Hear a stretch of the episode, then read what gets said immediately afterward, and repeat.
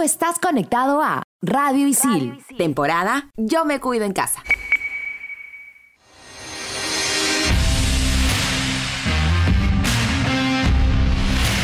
Estamos de vuelta. Somos en todas las canchas.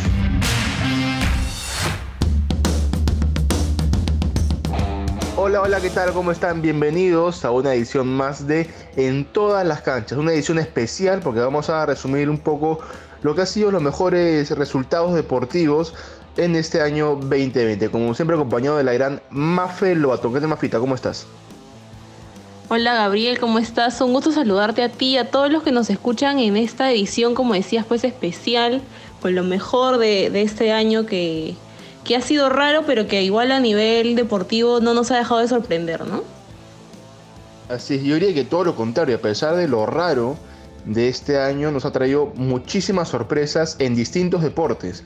Eh, así que vamos a hacer un, repaso sobre lo que creo yo son los cuatro eventos o cuatro sucesos deportivos más, más importantes de este año y comenzamos con, el básquet, un, un, básquet que comenzó golpeado, una NBA que comenzó golpeada esta temporada con la muerte del gran Kobe Bryant, Mafia. Así es, Gabriel, una NBA que, esta temporada se ha visto pues envuelta en muchos temas, ¿no? No solo la muerte de, Kobe Bryant, sino de ahí estos temas extradeportivos en los que muchos jugadores de la NBA se, solidarizaron, ¿no? Por, por distintas situaciones que se dieron en Estados Unidos, pero que finalmente termina con esta, este título de los Lakers y este cuarto anillo de LeBron, ¿no? Este, afirmando una vez más que es uno de los mejores basquetbolistas que hay hoy en día. Así es, Mafe, LeBron reafirmó porque es uno de los mejores basquetbolistas de la historia y creo yo, es una opinión totalmente personal, que la muerte de Kobe sirvió como eh, un impulso anímico para no solo LeBron, sino todos los Lakers, para que puedan lograr un título de NBA, un anillo de NBA después de tantísimo tiempo. Sí, definitivamente, Gabriel, yo creo que comparto esa opinión contigo, ¿no? Pero, ¿por qué nosotros vamos a seguir hablando sobre este título de los Lakers, del cuarto nido de LeBron, cuando tenemos a Bruno Rijo que nos ha preparado un informe especialmente sobre esto? Así que vamos a escucharlo.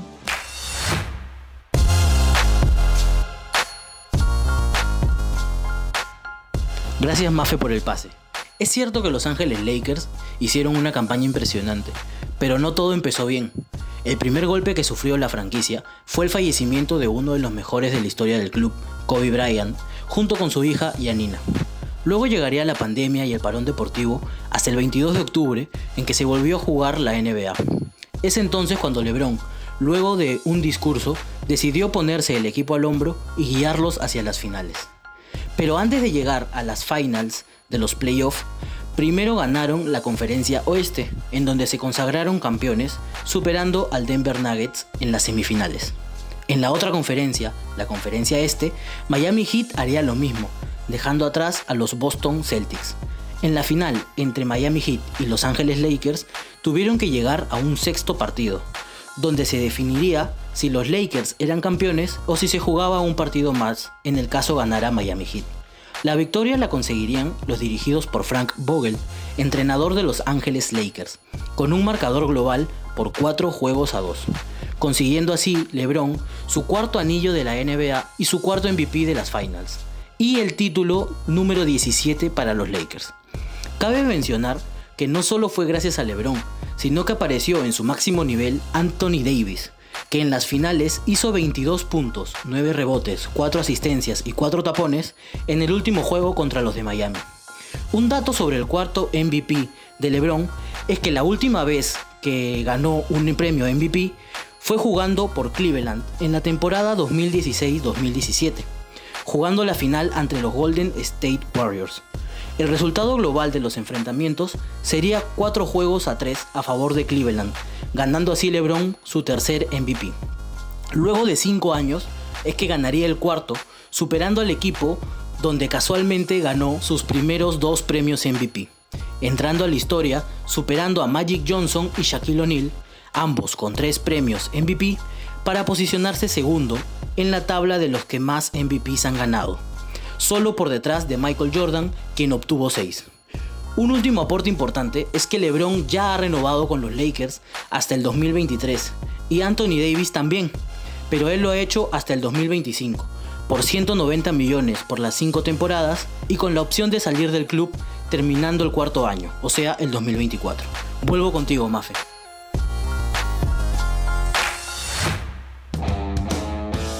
Ahí escuchábamos a Bruno Rijo dándonos el informe sobre este título de los Lakers y el cuarto anillo de LeBron. Pero como mencionábamos al inicio del programa, este 2020 puede ser un año lleno de eventos polideportivos y el más importante de todos como lo son los Juegos Olímpicos, ¿no, Gabriel? Así es, más fue unos Juegos Olímpicos que estaban pactados para darse inicio a mitad de este 2020, sin embargo, por toda la, para deportiva que hubo a raíz del, coronavirus. Algunos eventos deportivos fueron cancelados, algunos fueron suspendidos y otros fueron reprogramados. Eh, uno de los que fue reprogramado fue justamente Tokio 2020 que se llevará a cabo a mitad del próximo año. Tokio 2020 será ahora Tokio 2021. Así es, abrir unos Juegos Olímpicos que estábamos esperando, ¿no? Teníamos muchas expectativas de ver a los deportistas peruanos que ya habían clasificado en este evento deportivo además porque se hablaba mucho de, lo grande que iban a ser estos Juegos Olímpicos en Tokio. Pero bueno, lamentablemente no se llegaron a ver este año, pero ya tenemos todas las expectativas para verlos el próximo año. Sí, sin duda, eh, la suspensión de Tokio ha sido o fue uno de los golpes más duros en este 2020 para el mundo deportivo, pero otro golpe también durísimo para el mundo deportivo fue lo que pasó con la Fórmula 1, una Fórmula 1 que cumplía 70 años este, este 2020, tenía toda una edición especial preparada con un número importantísimo de carreras, pero sin embargo por, por temas de la pandemia, por temas de calendario, algunas carreras fueron eh, eliminadas de este 2020 y fue un calendario un poco extraño el de la Fórmula 1, pero con resultados bastante interesantes. ¿Qué te parece, Mafe? Si vamos con el especialista de la Fórmula 1, Rodrigo Díaz de las Casas.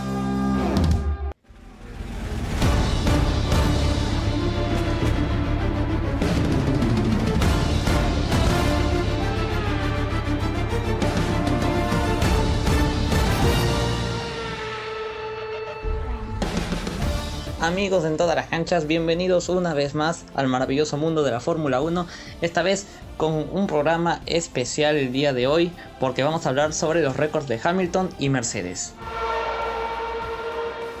Pero para poder iniciar este informe tenemos que volver un poco al pasado y recordar cómo fue el debut de Lewis Hamilton en la Fórmula 1.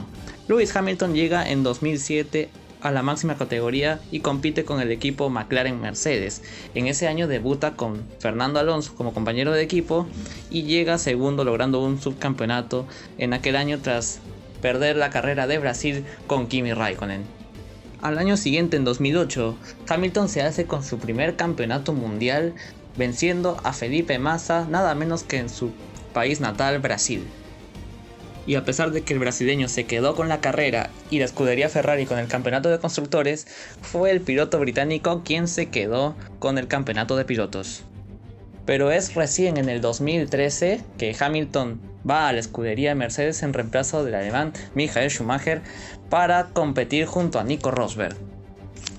Y es a partir del 2014 que Hamilton comienza a ganar campeonatos. El primero logrado en 2014 con 11 victorias y 16 podios. En el 2015 lo haría con 10 victorias y 17 podios. Y en el 2016 estuvo muy cerca de lograr el campeonato porque 3 puntos le bastaron a Nico Rosberg para terminar delante de él en ese campeonato. Para el 2017, Hamilton ya había superado el récord de varios pilotos. Había igualado a Allen Prost, incluso superado a Ayrton Senna y se esperaba que para el año 2018 igualara el récord de Fangio, cosa que finalmente sucedió. Y futuramente, en el 2019, superó los 6 títulos y poca gente se esperaba esto, pero se decía que Hamilton podía igualar a Schumacher y fue recién en este año 2020 donde Hamilton logra los 7 títulos de un campeonato de pilotos de manera que iguala el récord de Michael Schumacher y Mercedes por séptimo año consecutivo campeones constructores. Este es el equipo más ganador consecutivamente de toda la historia de la Fórmula 1, superando el récord de Ferrari de los cinco campeonatos seguidos con Michael Schumacher entre el 2000 y el 2004 y es ahora el nuevo equipo más ganador. Un equipo que con Lewis Hamilton ha campeonado en seis oportunidades y en una con Rosberg en el 2016.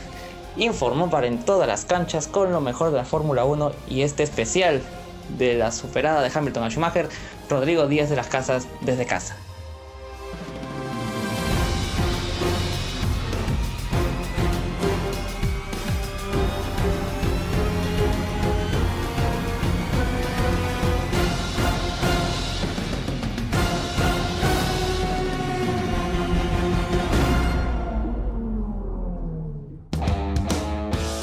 El informe de Rodrigo Díaz de las Casas que nos contaba un poco estos récords que han roto tanto Mercedes como Lewis Hamilton, Mercedes como la escudería más ganadora de manera consecutiva y Lewis Hamilton igualando el récord de títulos de, Michael Schumacher y superando el récord de carreras ganadas por parte también del alemán.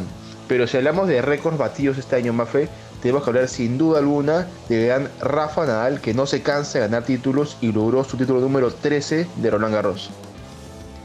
Definitivamente, Gabriel, no podíamos hacer un resumen de, lo mejor de este año polideportivo sin mencionarlo a Rafa Nadal, que como decías, ¿no? Eh, ha ganado su título número 13 en Grand Slam, alcanzando al gran Roger Federer. Y definitivamente creo que no deja de sorprendernos nunca. Así es, más fue un Rafa Nadal que si nos vamos a las estadísticas en Roland Garros, ha participado en 16 Roland Garros, ha ganado 13, ha jugado un total de 102 partidos y ha ganado 100 de esos 102, una efectividad que rodea más o menos el 98% y de esa manera igualó al gran Roger Federer, que muchos creen y, sospechan una rivalidad fuerte entre ellos, una enemistad entre ellos, pero es todo lo contrario, ¿no? Cuando, cuando Nadal ganó su título 13 de Roland Garros, el primero en salir a felicitarlo fue su gran amigo Roger Federer. Sí, Gabriel, así es, ¿no? Y creo que lo mencionábamos en la edición que hicimos, ¿no? Sobre estos títulos de Nadal, la importancia de esta amistad con Federer que va mucho más allá de los títulos, de la competencia, del deporte, ¿no? Y que creo que son un ejemplo de que a pesar de que son rivales del mismo deporte, pueden ser amigos fuera de la cancha, ¿no? Y eso es muy importante. Así es, Mafe, una rivalidad deportiva importantísima. Creo que eh, los libros de historia quedará registrado como la mayor rivalidad deportiva en tenis por lo menos en el siglo XXI, pero eso eh, no ha impedido de que sean dos grandes amigos. ¿Qué te parece, Mafe, si eh, damos paso a Yanina González, que nos trae el informe sobre el gran Rafael Nadal?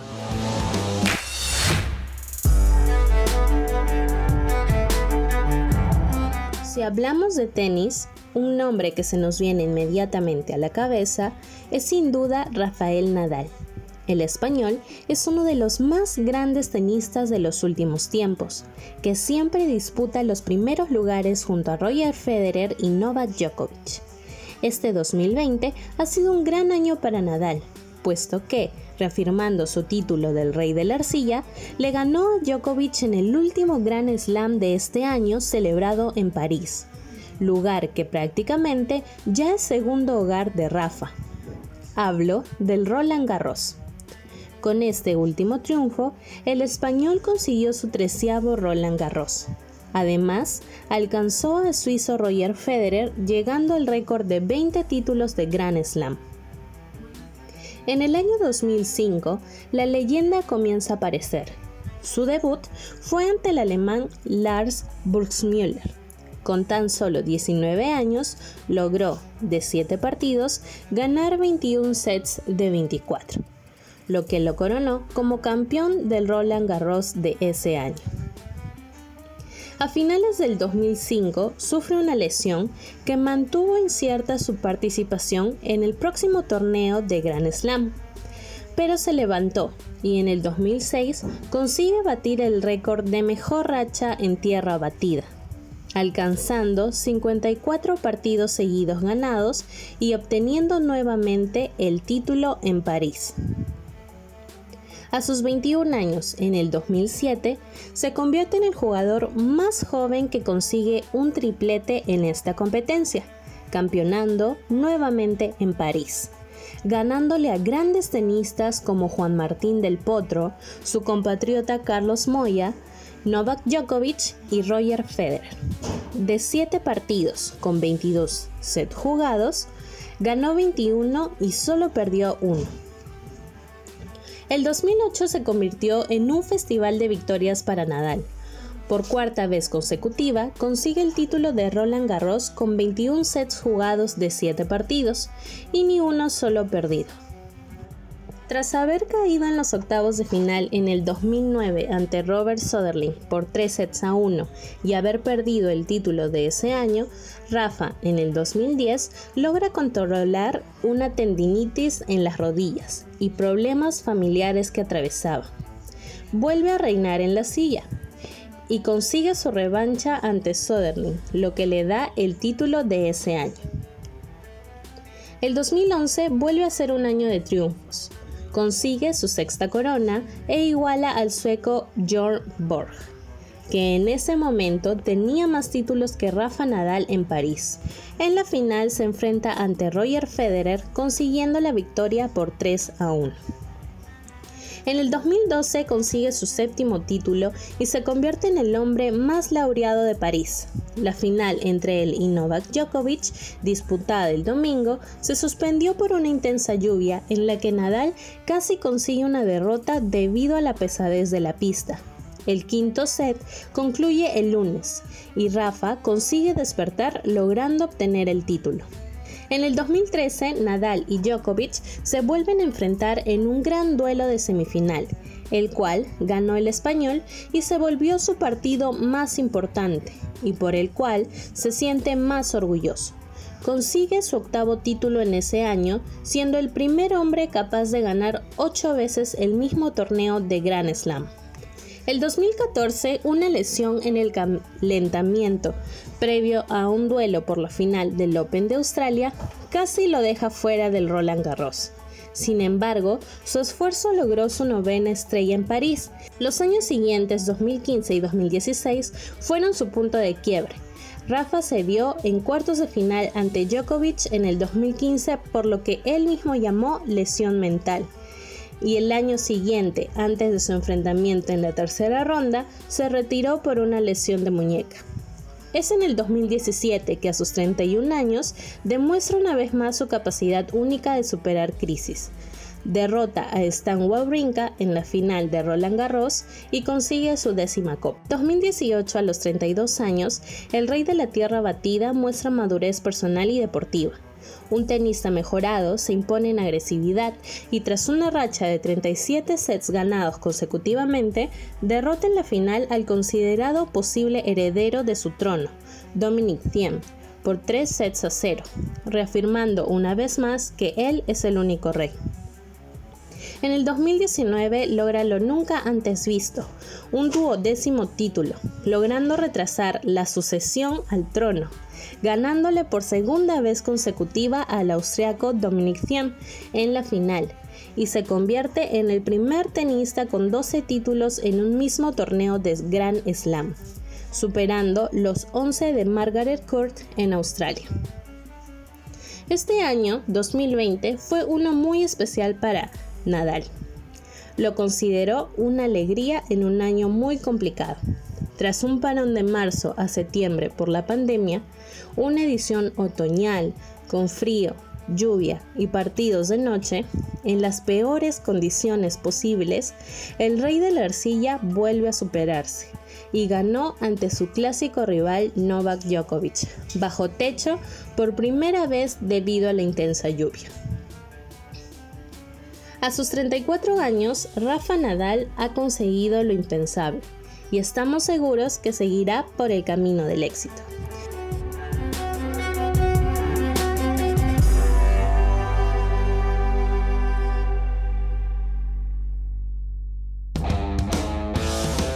Es el informe de Yanina González sobre el gran Rafa Nadal. No podía pasar un año, no podíamos hablar del especial de este 2020 sin mencionar al gran Rafa Nadal, Mafe.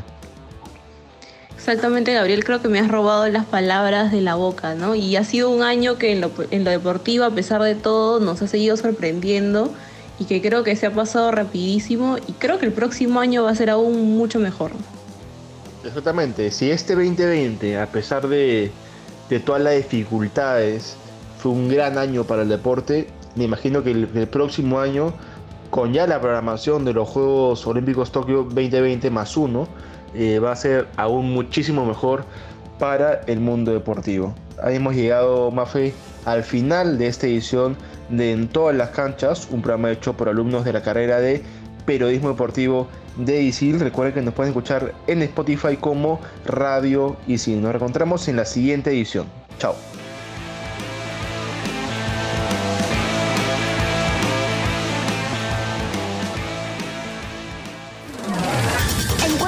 Episodio de tu podcast favorito.